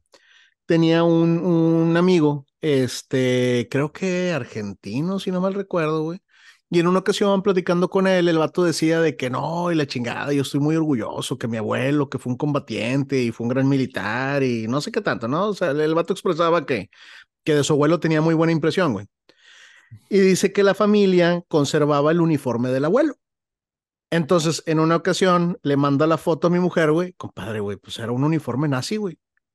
Y mi vieja le hizo ver de que, oye, güey, o sea, pues sí, chingón y todo, pero sí te das cuenta. Y como que ahí el vato cayó en la cuenta, güey. De que, de que el vato había sido, pues, de, de parte del, del, pues sí, del ejército, ¿verdad, güey? Y pues como que te cambia, te cambia un poquito la, la impresión, ¿no? De la, del, de, pues, de los logros y todo lo que quieras, ¿no, güey? A partir de ahí dijo, no, mi, mi abuelo es ganadero, siempre ha sido ganadero. Desde que estaba chiquito ha sido ganadero. Sí. Esa razón de nosotros, sí. Sí, a, a, a, a, partir, a partir de ahí, este, su abuelo se convirtió en músico de congal, güey. Le daba menos vergüenza, güey. sí. Es el batillo que toca el piano ahí en el congaluche, güey. Sí, güey. compadre, güey, pues no sé, compadre, ¿traes algo más? Ah, vámonos. Sí, regálame, por favor, tus redes sociales. Arroba soy Beto GR en. Pues ya no es Twitter, güey, pero le sigo diciendo Twitter. Lo voy a seguir diciendo así. Ya, soy, soy Beto GR en Twitter, güey. Güey, perdóname que esté tan desinformado que es ahora, güey. Ex. Ex. Ex, ahora es X, así. Ok. Pero bueno. sigue llamándose Twitter, sigue siendo Twitter para la banda, güey. Entonces, arroba soy Beto GR en Twitter, ahí me encuentran. Ok, yo soy Julio Serrano 360 en Instagram y vámonos a escuchar ABBA, compadre. Les dejamos nuestro cariño. Money, money, money.